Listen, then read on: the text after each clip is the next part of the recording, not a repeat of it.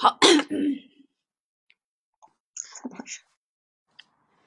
职场生活、恋爱交友、时事热点、文学历史，凡是你想听的，这里都有。这里是八号酒馆，我是花信时间，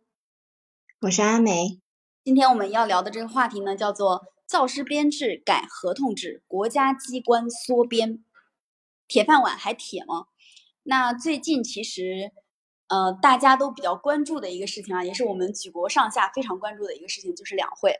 在两会当中呢，三月十号发布了一个国务院的机构改革方案。这个机构改革方案它提到了非常非常多的内容，其中有一条内容呢是精简中央国家机关人员编制，中央国家机关各部门人员编制统一按照百分之五的比例进行精简。那收回的编制呢，主要用于加强重点领域和重要的一些工作。这个消息一经发布，在网上其实也引起了热议，很多网友就在问说：，呃，既然国家都开始缩编了，是不是铁饭碗就不香了？未来公务员的这个岗位是不是还是一个铁饭碗？那聊到这一次关于国家机关的缩编，嗯，我们要可能要明确几个概念，一个是这次其实是中央国家机关去进行。人员的精简，那我们国家的政府是划分为中央国家政府和地方国家政府的。地方国家政府简单来说就是省啊、自治区啊、市啊、直直辖市啊，还有县这些地方。而中央国呃国家机关其实它主要指的就是我们的国务院。然后国务院呢下面又设有总理、副总理、国务委员啊，国务院的各个部门，比如说公安部、财政部、发改委、审计署、中国人民银行、海关总署等等各个部门。那这一次其实发布了这么一个措施，呃，等于是要把现有的中央国家机关的人员的编制用到其他的地方。那有的专家就出来分析说，这个改革方案当中他提到的关于编制的问题，其实不是说立刻马上要去裁员公务员，而是说要先去给予你一个五年左右的过渡期，把这些编制用到。我们前面所说的啊，加强重点领域和重要工作当中，那其中可能采取的手段，比如说，呃，收回空编，然后包括公务员退休之后，呃，自然而然的成为空编，不再进行人员的增添。就包括近几年，其实我们一直有在，呃，公务员的这个体系过程当中强调一件事情，就是财政供养的人员只允许减，不允许增，这个是各级政府要守住的底线。就是我们公务员现在的考试也越来越卷了，可能也有这个原因。啊，在这个背景之下呢，我们来聊一聊今天的这个话题，因为这个事情还，呃，说实话还蛮重大的一个事情。因为以前我们大概是在千禧年之后，二二零零零年之后，其实我们是从来没有提过国家机关人员缩编的这个话题的。本次两会其实也是首次把这个话题提了出来。嗯，其实有一个很好的划分方式，就是公务员考试的类别。啊，公务员考试的话，就有国考、省考跟事业编考试考试嘛。最近刚好是呃国考正在正要放分数，放呃一月七号跟八号考试嘛，然后大概在三月份会公布这个成绩，笔试的成绩。然后最近。国考这个话题也频繁的上热搜嘛，虽然成绩没有公布，但是呃，真的有非常多的人在关注，也证明说考的人真的非常的多，因为有一个数据，就是二零二三年的国考的报名数量有二百五十万人这么多，已经远远的超过了二零二二年的国考人数了，然后预计招聘的人数实际上只有。呃，三万七千一百人，所以就是这个竞争的比例真的是非常的高，最好像最高的一个岗位达到了三千五百八十五人里面取一人这样的高比例，所以有非常非常多的人依然还在坚持考公务员。三千五百八这个数据，三千五百八比已经远超我们国家本科上线率的 这个难度了。对，反正是比考这个呃研究生还要卷一些。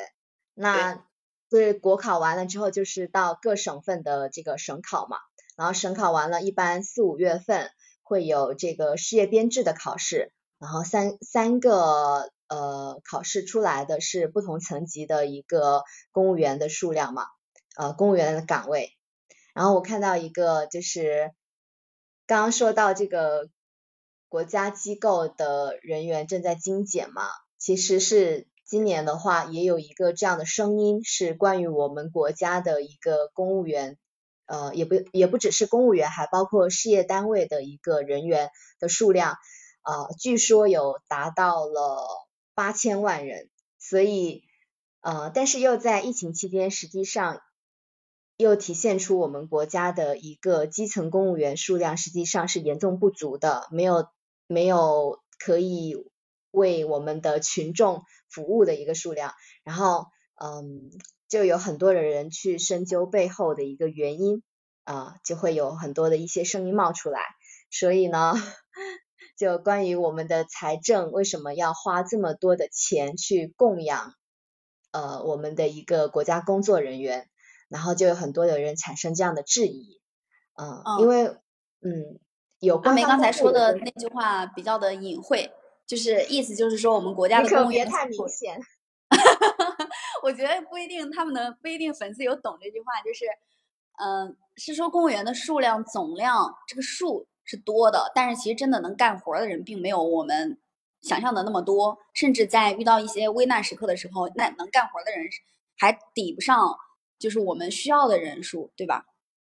比如说，比如这些空编的情况啊，然后或者是，呃，他可能。已经应该不再享受这个待遇，但仍然在享受这个待遇的人。呃，对，因为呃，之前实际上是有一有一家媒体去探访了一个呃市级的一个单位，那这个单位它的在编人数大概是六十人左右，然后实际上就是没有职称的普通的公务员大概只有二十个人。那这二十个人，因为他没有任何的职称，没有什么主任啊、科长啊之类的这些，或者是正处级啊，或者是各种级别。那这些普通的公务员，他是真的做，可能是真的面向群众去提供服务的。那这二十个人只占这个单位的编制的三分之一而已啊，所以就有很多的一个机构在，很多的一些自媒体吧。嗯，在探究这个事情的背后，因为我们国家的数据在目前是不公布相应的一些呃这些数量了，但是在二零零八年的时候，国家统计局有公公布的一个数据是二零零八年的财政供养人数合计是三千九百四十六万人，就在二零零八年就有大约是四千万人的一个。呃，国家工作人员的数量，然后其中就事业单位的话，就有达到两千六百万人，所以，嗯，就有人说，以目前的一个国家机构的这种人员冗杂程度来说，应该是很可怕的。嗯，其实今年的政府工作报告，我觉得我们国家也在这方面，呃，有一些。算是一些新的举措，然后以及一些努力，比如说刚才提到的国家机关缩编百分之五，这个是一个硬性的要求。那根据我们国家以往的调性，可能中央国家机关缩编百分之五，地方的就可能会超这个数字，但是现在其实还没有波及到。那政府工作报告也讲了，各个政府就是各级政府要坚持过紧日子，严控一般性支出。这里就提到说，全国的财政支出百分之七十以上。要用济于民，就是要花到老百姓的身上。那这种紧日子呢，不是短期的措施，而是我们要长期坚持的方向。这个是政府工作报告当中的原话。我觉得这个其实也是在指向未来，呃，在公务员这方面的一些消费消耗的消耗的，就是我们的财政支出。包括我们现在其实地方政府已经赤字六十万亿了，啊，都是都是在打一个醒吧，就打一个提醒。就是我们在一些财政的呃用于公务员上面的这些消耗的量，其实已经超出了我们国家可能原本想预支的范围。那现在一个是缩编，一个是财政支出百分之七十以上的这个硬性要求，其实也是在前面打了个头炮吧。嗯，对的。然后包括说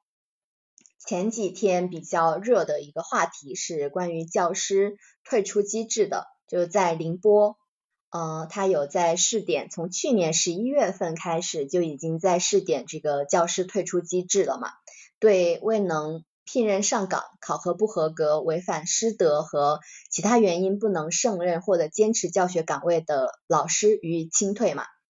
然后这些退出的老师呢，他就可以进行转岗啊，或者是退休之类的这些方案。因为现在也有一些数据显示说，我们国家的一些呃教师人员数量已经呃在未来几年会超出一些我们学生。的所需，所以就会有一些教师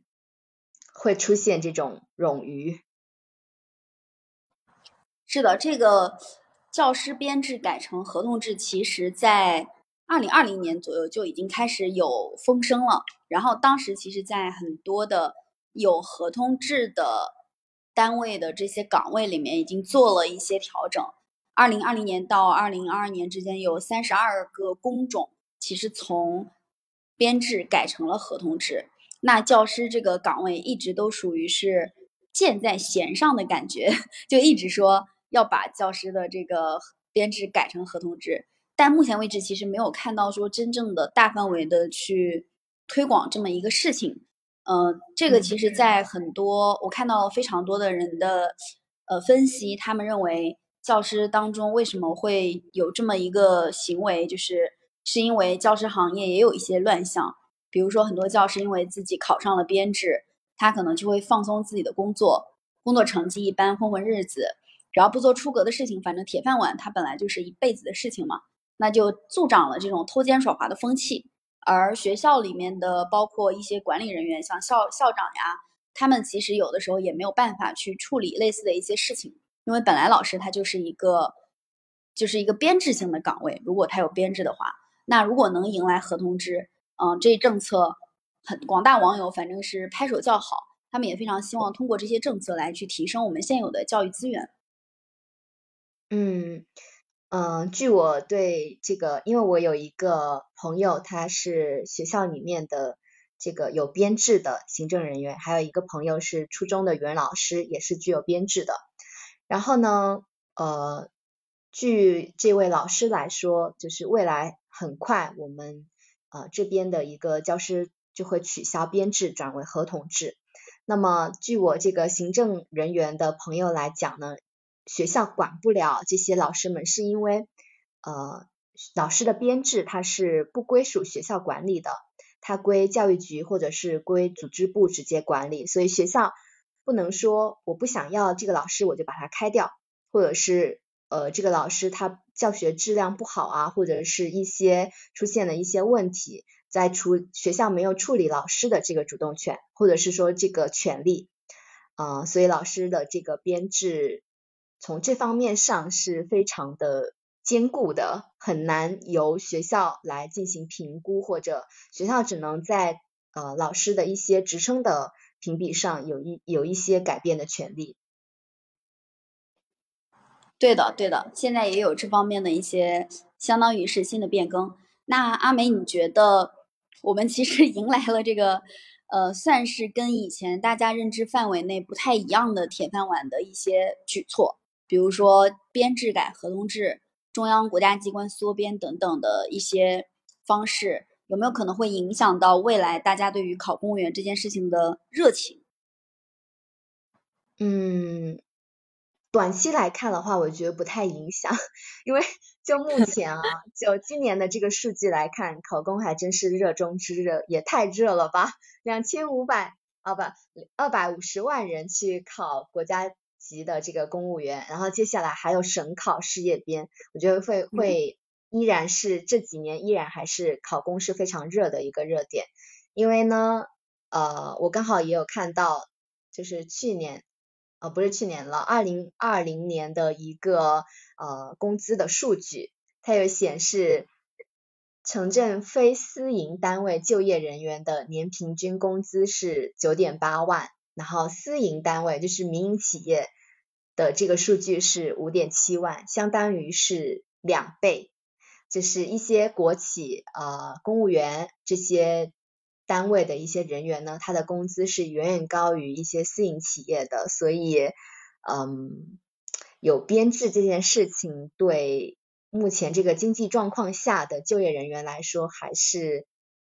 可能大家没办法那么快的去舍弃。嗯，就是说，虽然公务员未来风险也有，但反正比打工还是要小很多。是的，嗯，主要还是经历过这三年之后，公务员这个热度短期内是降不下来了。嗯，现在其实我们的经济也没有真的恢复到二零一九年之前。今年我们国家 GDP 的增速要求是多少来着？百五吗？对。今年要求百分之五，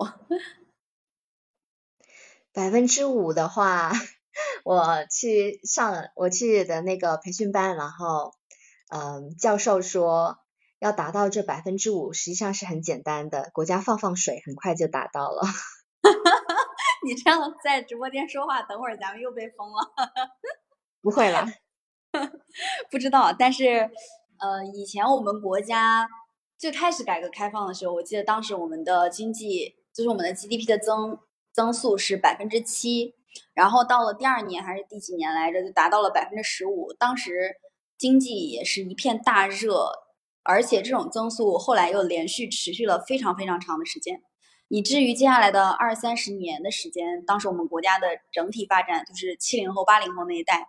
整体发展都是很快的。然后等到我们现在。前段时间，硅谷银行不是也宣布破产吗？对对对，就是也有一些人在评论说，觉得经济危机真的要开始慢慢的、慢慢的从美国的金融中心拓展到、蔓延到，不叫拓展了，这就不是一个好词儿了，蔓延到全国的各个地各个地方。那在这种情况下，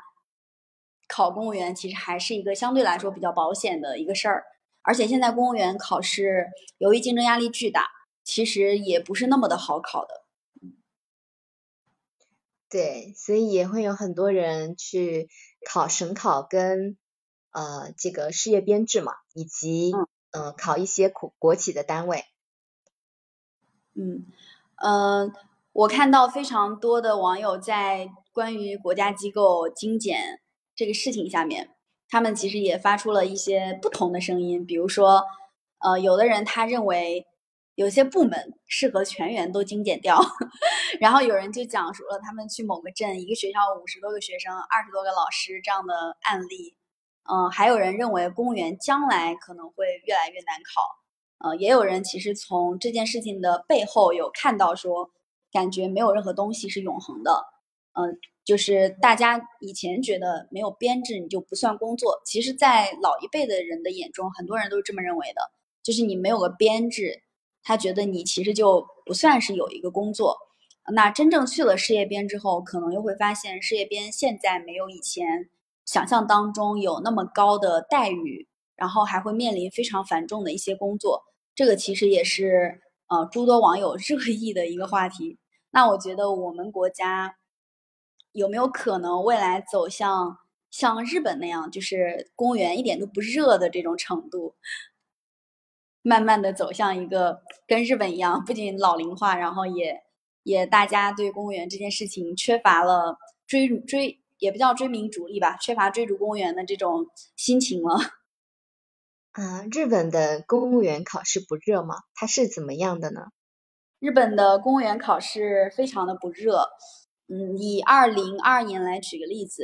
二零二二年日本整个日本报考公务员的人一共是一万四，日本的总人口是一亿两千四百万，所以它这个报考比跟我们国家相比来说是非常非常低的，而且一万四的报考量当中，录取比是一比八，就是说有八个人就能录一个，我突然觉得。这是一条新路呀，嗯，那日本它的公务员为什么不是那么的热？也有诸多原因，一个是日本的公务员他的晋升之路非常的漫长，基本上你是一眼看到头的。当然，我觉得这个跟我们国家其实有一点像，嗯，他们其实是各个局的总务科会干一些杂活，然后你如果做的比较好，你第三年能够升一个股长。如果再做的话，可能会被外派到国外，嗯，但是日本的很多的公务员他们不愿意被外派，再一个原因呢，就是因为日本它的执政党更换是比较频繁的，所以基层的一些公务员在党政机关更更换频繁的情况之下，他们工作量非常的大。嗯，再有就是日本的公务员跟我们国家相比有一有一点差异是在于他们的薪资非常非常的透明，然后他们对于公务员的要求是，你不允许有任何的跟呃你公务关系。就是跟你公务关系相关的人的这个饭局，你是不能去的。其实有点像之前我们国家反腐倡廉当时出的很多的一些举措，包括他们的收入全部都是对外公开的，你能明确的看到新人公务员一年是多少钱，就三百到四百五十万日元，大概就是十九万人民币。这个在日本整体的经济水平当中不算非常高，嗯，然后如果是国家级的公务员，平均收入。可能能达到六百万日元，就是三十六万左右的人民币。然后他们会要求所有的公务员的薪资平均数应该跟国家的呃，就是普通企业的他的薪资平均数保持一致，以免引起大家对于公务员这个这个工作的一些非议。所以，他简单来说，在日本当公务员没有任何的灰色收入，没有任何的。然后，同时他们的活儿还比较重，比较累。所以大家可能会觉得我在企业里面工作，跟我在公务员工作，尽管公务员也有一个铁饭碗，在日本也有一个铁饭碗，呃，但是跟在企业里面工作的收入没有太大差。还有一个很重要的原因是，日本它的企业员工的稳定性比较高，他们其实很多的员工在企业里面一工作就是十几二十年，有的甚至是一辈子，没有像我们国家可能企业员工的这个频繁换人的概率比较大，嗯。嗯，那个呃，花信你好，这样我刚刚上来了，呃，刚因为听到你说那日本的这边，因为我之前也听过一些其他的节目啊，因为一个是日本的确实是一个老龄化的城呃国家嘛，他现在的年轻人比较少，而且都比较比较躺平，而且呢，我觉得他们都是那种就是呃，可能就是对向上的这种这种欲望不是很强，而且这种职位也挺多，对他们来说。嗯，我我记得有有一条新闻，也是好几年之前那个说的，他们是好像呃，就校招的时候，那各大这种会社啊、企业啊这种会到他们的学校里面嘛，就是这种大学里面去招，而且就是基本上就是待遇都很好，所以对他们来说，去公去做公务员、去去考公那种，嗯，一个是像像你前面说的，他的就是待遇并没有什么优势。而且可能就是相对来说，你这种没有什么特特别的这种灰色收入的话，而且也没有什么意义。嗯，有而而而且有些的就是他的那些公司啊什么的，可能他是有一些就是嗯，比如说父母在这个公司，可能你孩子有可能在这里。呃，这是一点，还有一点就是刚才说的，他是嗯校招的这种就是待遇都非常好，他们那种都会请你吃饭，然后给你去先去参观什么什么，不像我们这边就是可能是呃就是那些就是甲方的或者说是那种嗯企业会是一种居高临下的态度，他们那边完全没有，而且是那种求着你来上班的那种这种感受，所以他们对公务员并没那么感冒，就是我我这是我看到的，我我我我听到的，所以想补充一下。嗯，对的，对的，我也看到很多的相关介绍也是这么说的，呃，就是日本相对来说，他们的企业员工生存的质量并没有跟公务员之间有特别大的差别，甚至企业员工他比公务员的晋升空间也好，工作的灵活度也好，还会更高一点。这也是导致日本一点，我们刚说一点几个亿来着，一点二亿还是一点四亿的人口，一年报考公务员的总人数才一万四，一共才一万四。嗯，啊，我之前有看到一个润出去的人，他在德国当这个公务员，然后德国的公务员他也是终身受佣、终身雇佣制嘛，然后也是相当于一个铁饭碗吧。而且西欧国家的话，它其实福利保障啊各方面也都很不错，但是有一个特别的是。德国的公务员他有分不同的等级，比如说初级的公务员，然后中下级公务员，中高级公务员，然后他不会对所有的公务员都采用同样的一个标准。比如说像初级公务员的话，也许你有这个初中学历，你就可以报考了。然后为了就是满足就是社会的一些公平性，然后政府他还会把一些初级或者是操作比较简单的一些公务员岗位给到一些社会的弱势群体。比如说残疾人啊之类的。然后因为这些窗口它可能呃技术含量不高，就是你只需要学会一些操作，你就可以给一些呃来办事的这些人员提供服务了。那所以就会利用这些岗位去维持我们社会的一些公平，提供更多的一些就业岗位嘛。所以其实，在西欧的话，呃，这样的一种公务员的机制，反而就是大家不会去进行一个争抢嘛，因为他们不同的一些岗位，比如说像技术工人之类的，也会有很好的一个收入，然后也会有很好的发展。所以像也像日本一样，大家不会去很考公热啊之类的这样的一些现象。嗯，对。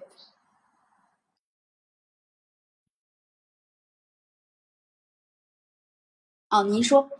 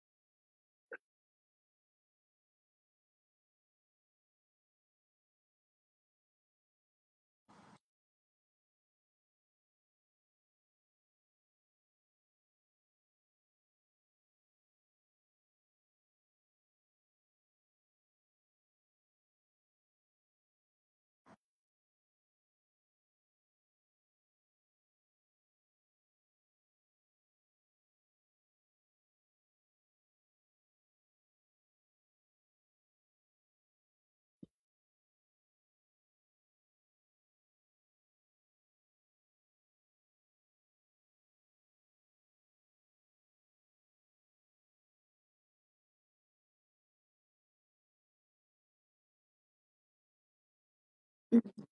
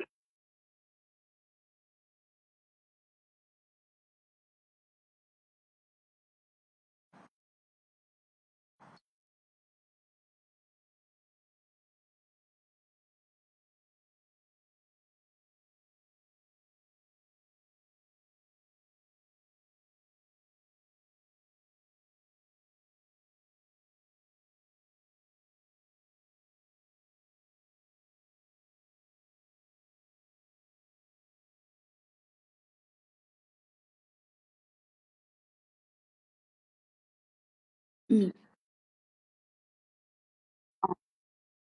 您的这个名字“满”满后面这个字怎么读呀？朵哦，我之前好像还专门查了这个字，我觉得满朵把我们的这个话题拔高了一下，我们应该被封的概率不大了。用发展的眼光看待这个问题，其实这次，嗯，精简人员之前精精简人员的过程当中，其实也有很多专家分析，就一个是我们现在的人员冗余过量，导致政府财政负担过重，再有就是其实也能看得到我们国家有这个文牍主义和官僚主义的问题。呃，同时也增加了，就是人员人员过多的情况下，也增加了这种反腐倡廉的难度，所以才会有国家机关，呃，缩编百分之五，然后把重要的一些岗位用在重要的一些工作的层面上，嗯，然后也听一听啦啦啦关于这个问题的看法。嗯，我要我要说，我。嗯，就刚刚刚刚他说的，好像最后一句说什么体制内比较规范，我觉得体制内是另外的一个形式的一个不规范而已吧。我我是刚刚看到有一个新闻，是厦门那边不是取消了教师编制，然后他一年是二十多万，呃，但是只招到了三分之一的老师。嗯，就是招不满，就有三分之二的岗位就是招不上来，因为他不是试点取消那个教师编制，然后那边老师一年二十多万，招不到人。我必须更正一下，厦门的老师，呃，比如说像我朋友，他是初中老师，他具有编制。他的收入大概是二十多万是有的，但是如果是编外教师，就是没有编制的老师，呃，开出的工资大概是八到十万左右，没有二十万那么多，所以有编和无编在厦门的教师的工资里面差异是非常大的。他现在应该招的是那个摊聘制，就工资还是二十多万，但是呢，就。不是那种铁饭碗的那种编制，就可能是三年或者五年要签一次合同。对，嗯嗯，对，厦门现在，嗯，对，厦门现在确实是在实行合同制的教师招聘。然后，至于这个有没有招满，我觉得如果他是因为现在强调，他现在依然在说，他跟所有的编制内的老师一样是同工同酬的嘛。嗯，但是在未来的就是可能被清退或者是说变动的可能性是比较大的，所以大家呃，据我的了解是很多人是持一种观望态度的。嗯，对啊，所以就是一年二十多万，但是还是只招了三分之一的岗位。因为为什么我们现在会就是冗余，不不管是公务员也好，包括是那个教师的冗余，是因为嗯，之前也也看过一本书，或者是那种我我看到经历的一些事情嘛，比如说类似于现在的人口的就是迁徙，那你人口的迁徙，原来你可能这个地区呃可能就是比如说有有一百呃就是五十万人或者一百万人的一个城市，现在可能只有三十万人或者四十万人，那它的这这个设置的话。嗯，之前也有一些关于这种设置嘛，比如说你就是嗯国家的那个就是设置的一些就是部委啊，在下面可能省市要设一套，然后再到乡镇这边要设一套，就是这种比如说财政局啊、财政部啊，就是然后再一步一步都要设置这些这些就是那个部门，那可能它有些呃就是不管是人口这边的一个迁徙之后，它就没有那么多人。包括老师这边也是一一样，他就没有那么多的，就是学生的来源，特别在四五线城市，那在这种地方，他设的那些嗯公务员的话，包括一些就是那个那些就是那个学呃学校的话，他肯定是需要缩编的，因为他就像前面说的五十呃五十个学生，二十个老师，因为他本来设原先设置的时候并不是这样。对吧？原先可能是两百个或者五百个就是学生，但是这些人可能随着迁徙，随着父母都到大城市去了，那他的就是嗯公务员就肯定就是多出来了，就包括我们的就是设置的前面说的，他的他的所有的编制都是从国家这个一步一步下来，都要一套班制都要有，包括他是地方政地方这一块和那个就是嗯他的那种就是命令，就是他听那个命令的，就是这种方面，一个是呃地方政府和一个你的就是嗯，比如说他是自己的一个呃系统里面的，到底是怎么去权衡，都是很多的一个设置，所以他会去做一个权衡，把那些像我们这边也有两个区并成一个区。对吧？就是把几个地方分呃就并在一起，作为一个协调，那他的人员就会多出来。那这个时候你就你就会产生一些呃可能一方面再去考公可能乐，但是另一方面可能你就嗯就就好像就没有那么多的就是岗位给你去晋升，就是可能就会多出来这种好像是比较浪费的情情况。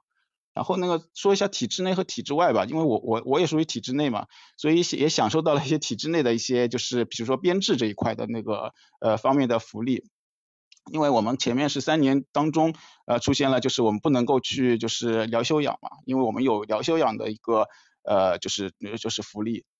嗯就是现在又开始重新重新开放了，那么就是我们。嗯，就是在编的，就是有编制的人就可以去享受这个就是福利，但是没有进编的或者是没有编制的，那相对来说他就没有这个就是嗯福利，他就嗯他的福利就是你可以带薪去旅游，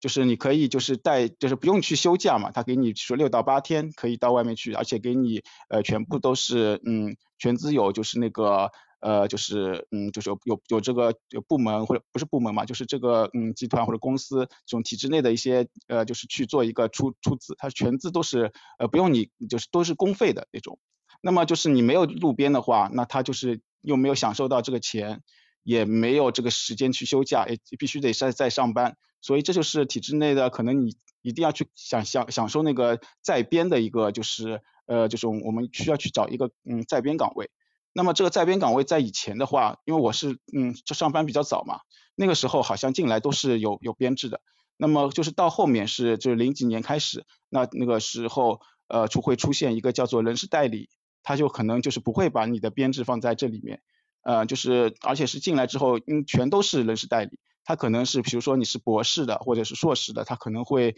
进编快，就是他可能是隔个一年你就进进来了，或者是你这是重要的人才引进，但是重要人才引进也是也不是马上就给你编这个编制，除非是特批，要不然的话他可能就是嗯过个一半年一年这种那个，然后可能是普通大学生可能要过个三年或者怎么样，它是有一个时间线的。那之前的话都是在。呃，就是那个，呃，就是他有专门一个人事代理的一个部门，他这边会签，就是签签订一些就是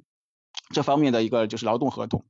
呃，然后呢，就是，呃，这是这这这是这一点，然后就是我们可能，嗯，在体制内的时候呢，就是有可能会外面有机会，就是就是昨天我们之前也聊过一个话题，叫做呃长山嘛，就是这就是那个呃孔乙己的长山，可能对我来说，可能就是昨天也也聊到，就是我我可能就是觉得这种编制内的。就是那个呃体制内的这种编制啊，对我来说可能呃事业单位的那可能我可能再去跳到其他地方的话，我可能已经是比如说有二十年的那个就是呃从业经历，我去跳到外面的话，我去国企的话或者不是国企，我去其他的那种私企或者民企这种外企的话，可能也没有竞争优势，而且我们这边比较嗯相对来说是嗯有我们自己的一套运行方式，嗯就是不像外面那么卷。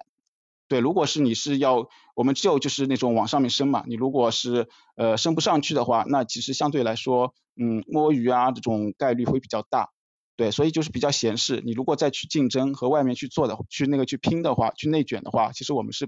就是卷不过别人，而且那种加班的那种就是是非常非常厉害的，就是我可能对我们来说，可能我们第一是没有这个勇气，体制内的人是没有这个勇气，第二是我们也是旱涝保收，可能也看到别人的。呃呃，就是嗯，也有有非常有有就有这种互联网这种这种比较高高薪的行业，对吧？当然也能看到那些就是他们那种嗯比较嗯就不能保证或者在三十多岁以后就非常就是嗯惆怅，呃就是觉得就是你下一份工作不知道在哪里的这种感受，就是呃都会有，但是我们永远是在这当中，你不用去担心太多。除非你就是有可能觉得想想要晋升，想要从科长啊，或者是定呃就是晋升到什么处长啊什么，你你就呃可能可能这方面你会有一点焦虑。其他的我觉得对一个在体制内的人来说，呃，你应该是不要犯大太大的错误，是不太会被辞退的。所以在这方面，包括你呃女性的话，会会觉得更愿意进就是事业编，因为是她这边可能生孩子啊什么的都是没什么大问题，就是你可能回来的话还是原来的岗位，不像你那边会被调剂。呃，我听到有些就是大厂他们在就是你生孩子那年会给你的考就是考核给给一个呃差评。然后就是你去调剂之后，呃，等你生完孩子，可能也不会在原来的这个岗位了，就是在在体制内就是没有这种这种势力或者内卷那种这种情况。但是我们就是上进心可能不像那边可能更多，可能学到的东西更多，所以这是有利有弊吧，看你怎么选择。所以我觉得事业就是包括我们的就是老师这一块也是一样，因为确实现在的就是呃包括大城市也是有这种这种呃就这种方面，呃不光是老师这一块，还有一个方面是哪里？就是医院。其实我们有一些妇产科医院，其实这两年是特别明显，就是我们呃之前的话，就是嗯一六一七年之前的话，都是因为鼓励二胎嘛，那个时候还是有一波的红利，呃所以他们那个时候还是嗯呃包括年终奖什么都是很多，呃就是呃就是呃就是那些就生孩子人很多，那这两年就是明显就看上看上去就萧条了很多。所以就是老师这一块会有，但是呢，就是医院的，特别是就是以妇产科这种产科医院的来说，它也是会有很大的一个嗯人员过剩的一种一种方面的这种就是现象。对我就分享这些这些。